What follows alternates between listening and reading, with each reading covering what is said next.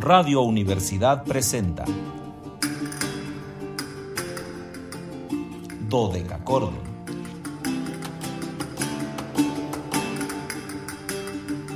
Un programa para encontrarse y reencontrarse con los autores y composiciones de la antigüedad, el medioevo, el renacimiento y el barroco.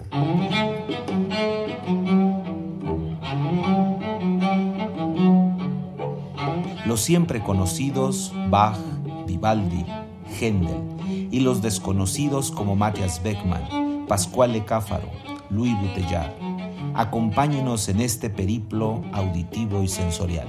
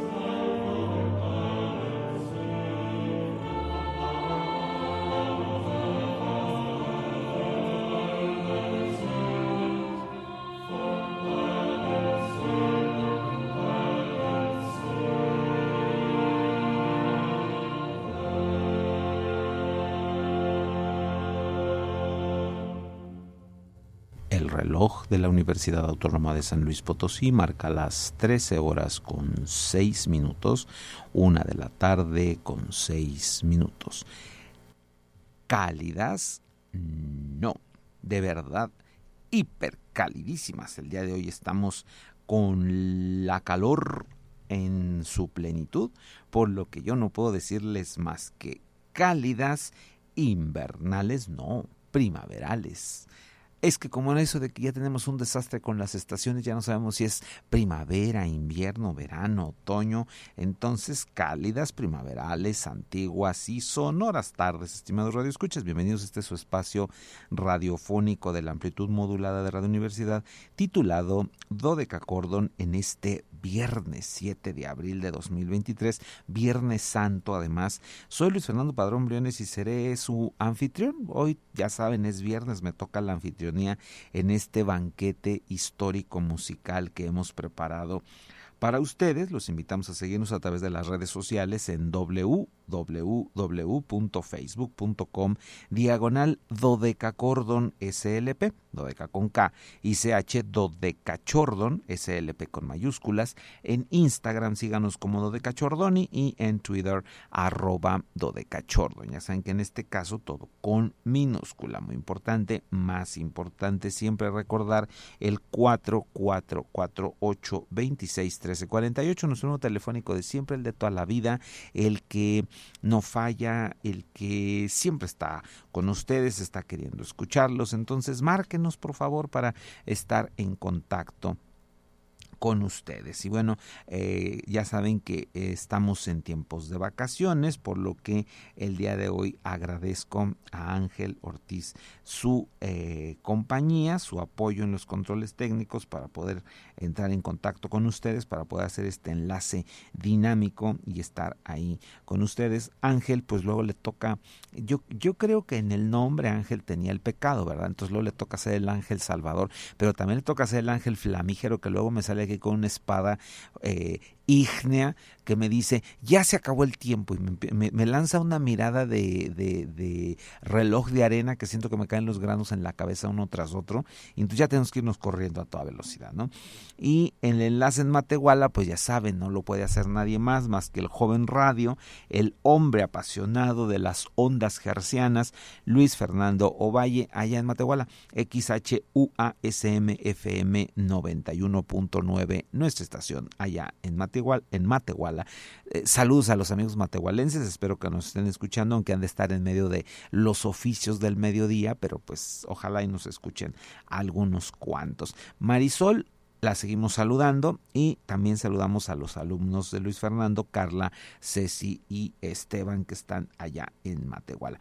Y ya saben que hoy es viernes, viernes de invitado, viernes de podcast, nuestro podcast número 113. Además, hoy estamos en el número 113 y eh, quedarnos en Spotify. Síganos en Spotify, ya saben que ahí están nuestros programas, 113 programas ya guardados ahí, 113 personajes de la música, de los que casi todos puedo decirles vivos y activos, solo algunos casos que hemos hecho homenaje precisamente por las defunciones de estos personajes o eh, un par de compositores, si mal no recuerdo, solo tenemos un par de compositores que les dedicamos un programa ahí en nuestro eh, podcast que se llama así, tal cual, Dodecachordon, programa de Radio Universidad AM. Y yo, bueno, pues, ¿qué les digo? Nos estamos vistiendo de gala, de, de lujo, de gran lujo, para recibir a una de las más importantes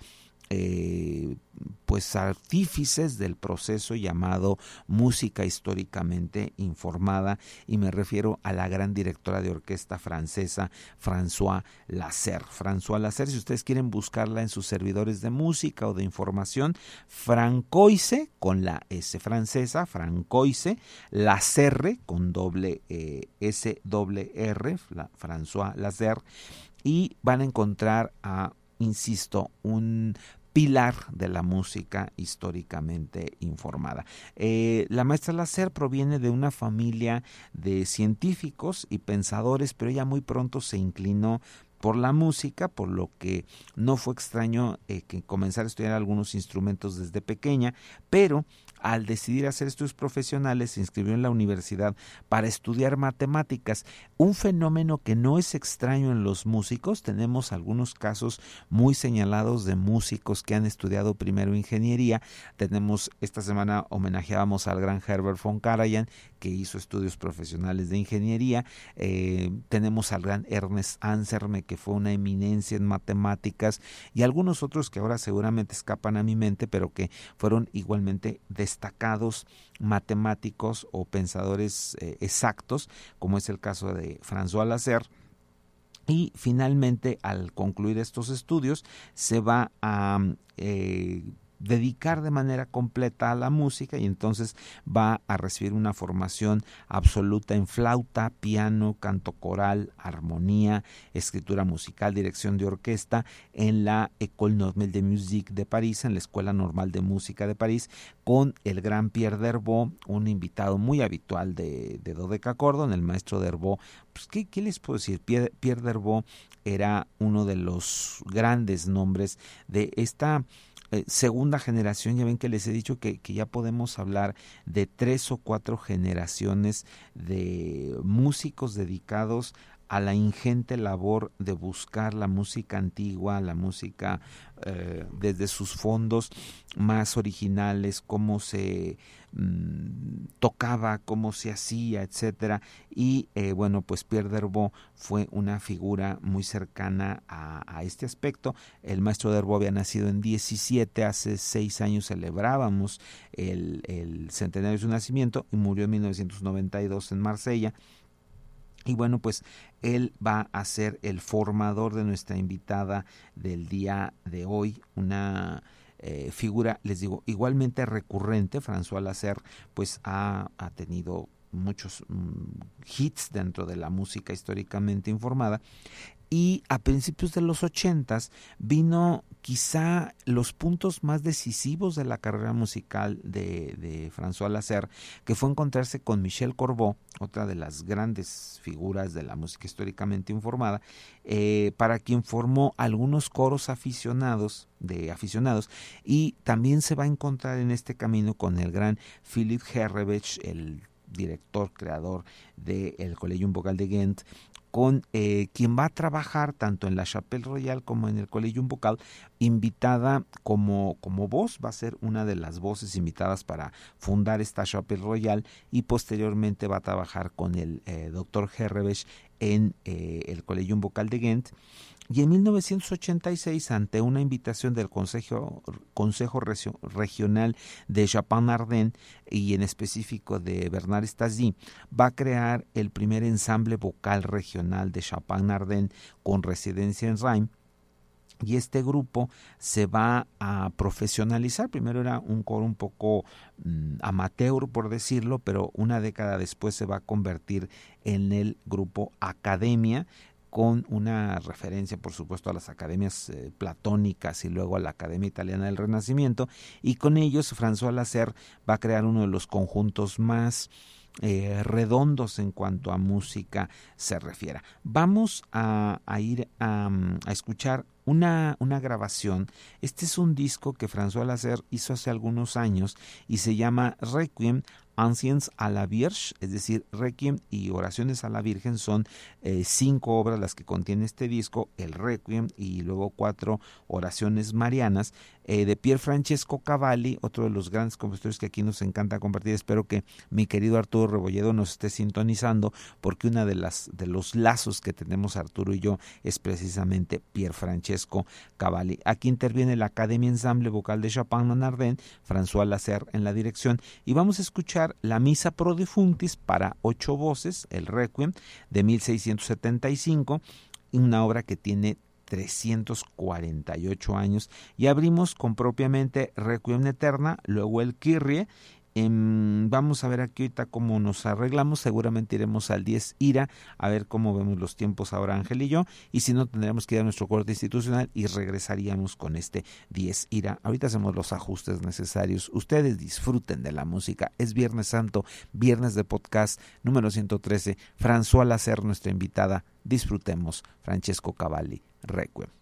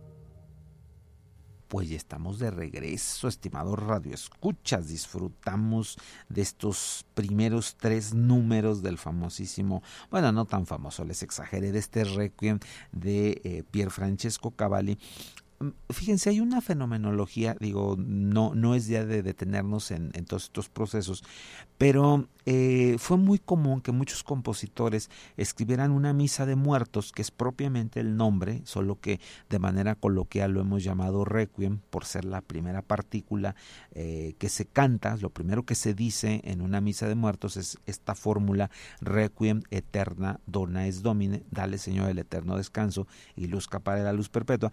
Entonces, a través de esa, de esa palabra, nosotros a las misas de muertos en música les decimos requiem, el más famoso por supuesto es el de Mozart, pero casi todos los compositores, con muy honrosas excepciones, eh, hicieron una misa de muertos.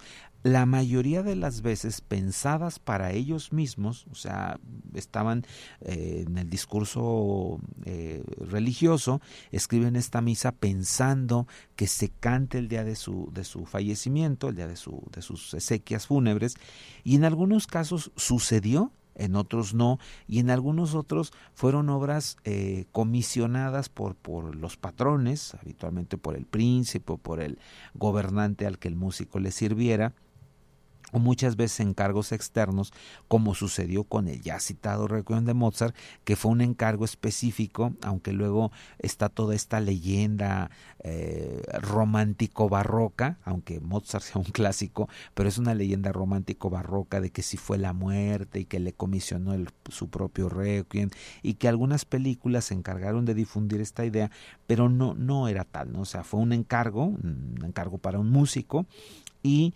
eh, el, proceso ustedes lo conocen. En el caso de Cavalli, que era uno de los operistas más importantes en la Venecia de sus, de sus años, recordemos que eh, Pier Francesco Cavalli va a ser el sucesor de Claudio Monteverdi en la factura de óperas, va a iluminar prácticamente todo el siglo XVII con sus composiciones y a lo largo de ellas nos va a reflejar el gusto operístico de una Venecia eh, festiva, una Venecia que en ese momento era casi podemos decir que el ombligo del mundo. Recuerden que todo lo que se vendía en el mundo pasaba por Venecia, o sea, llegaban mercaderías de Oriente, de Occidente, de, de África, de, de, mil partes llegaban eh, mercancías que se vendían ahí en, en, este pues en esta ciudad, porque eh, Venecia, recordemos que era un, una ciudad-estado, era, eh, estaba en Italia, sí, pero no era italiana, tenía más contacto con Oriente que con Occidente. Entonces, aquello era un, un lugar deslumbrante que la ópera se convierte como en el producto más veneciano que existía. Entonces Cavalli nos, nos eh, obsequia con esta misa, que nuestra invitada del día de hoy, François Lacer, la tomó hace algunos años eh, en una grabación espléndida que ustedes están hoy disfrutando. Eh, y además una de las primeras grabaciones que se hacían de esta, de esta obra, que durante mucho tiempo pues Cavalli no, no, no fue tan difundido, el, el primer curioso con la obra de Pier Francesco Cavalli fue el maestro Raymond Lepard, que comenzó a estudiar sus óperas, empezó a hacer adecuaciones eh, historicistas para poderlas tocar y será hasta los 2000 y aquí se los digo con conocimiento de causa porque eh, el maestro Rebolledo y yo que les digo que me hubiera gustado que hoy nos estuviera escuchando por ello eh, le hicimos un homenaje a Cavalli cuando celebrábamos el cuarto centenario de su nacimiento en 1600, en, mil, en 2004. Eh, el Cavalli había nacido en 1604. Y nos encontramos con que mucha de la música de Cavalli, la mayoría, estaba en autógrafo todavía. Nosotros tuvimos que trabajar sobre el autógrafo de, de, de una ópera de, de Pier Francesco. Entonces, es eh, las últimas dos décadas donde ha habido una resurrección de la música de autores como Cavalli y que siempre le vamos a agradecer a los grandes artistas, en este caso a François Lasser, que nos obsequien con, con estas eh, novedades, con estas formas de acercamiento a, a músicas pues mm, únicas. Eh, les decía que esta agrupación que la maestra François Lacer va a crear, eh, que va a ser el el coro de la región de Chapán, de Chapán-Nardén, y que posteriormente se va a convertir en la academia, con K, academia, eh, va a obtener el primer reconocimiento importante, será en 1994 cuando gane el concurso Palestrina, y sin lugar a dudas eso será la punta de lanza de un trabajo muy delicado que ha realizado François Lasser en la difusión de la música históricamente informada y a partir de ahí, pues ha sido eh, invitada a dirigir infinidad de, de, agrupaciones y en el año 2012 preparó una ópera, Orfeo Par de la, Par de la Legan, eh, con, con una bailarina hindú, que bueno, fue un espectáculo pues increíble, ¿no? Vamos a seguir escuchando este requiem de Pier Francesco Cavalli. Vamos ahora al Ofertorium, el número 4, luego el Sanctus y vamos a concluir con el Años Day y creo que apenas vamos a salir a tiempo a ver Ángela ahorita que me dice. Vamos por lo pronto a estos números de el Requiem de Pier Francesco Cavalli.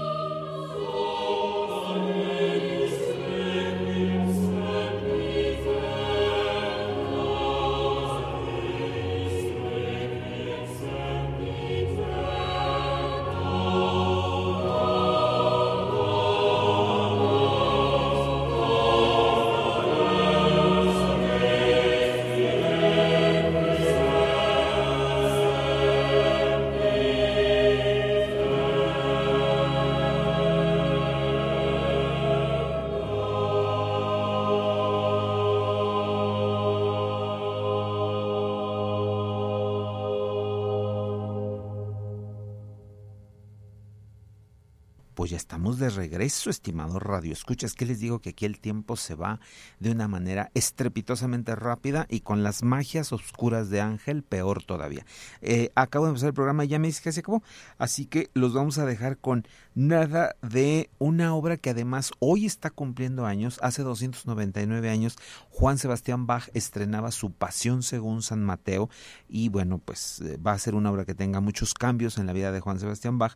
Y afortunadamente nuestra invitada, François Lacer, hizo una grabación hace algunos años, un disco que se titula Una Pasión, así se llama el disco, si gustan buscarlo, Ensemble Academia. Academia, una pasión, así se llama el disco, y vamos a escuchar el primer número, el coro Herr Hunzer Herger, que siempre le da estructura a esta obra. Y no quiero dejar de saludar a la gran soprano Patricia Mena Di Stefano, que me escribió hace unos momentos. Espero que aún nos esté sintonizando para que me escuche. Pues le mando un gran, gran saludo. Yo soy Luis Fernando Padrón Briones, les agradezco el favor de su atención y los espero el lunes en una emisión más de Dodeca Cordon, donde nos encontraremos con otra figura maravillosa de la música.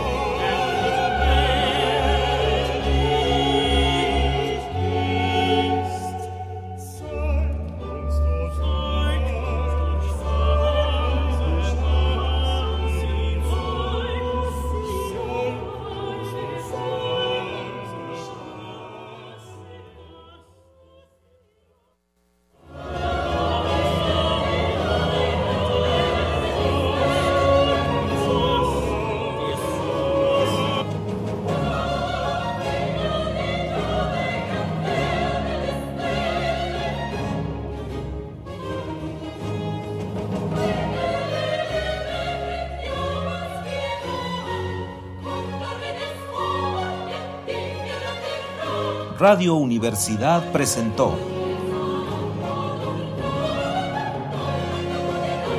Dodecacordo.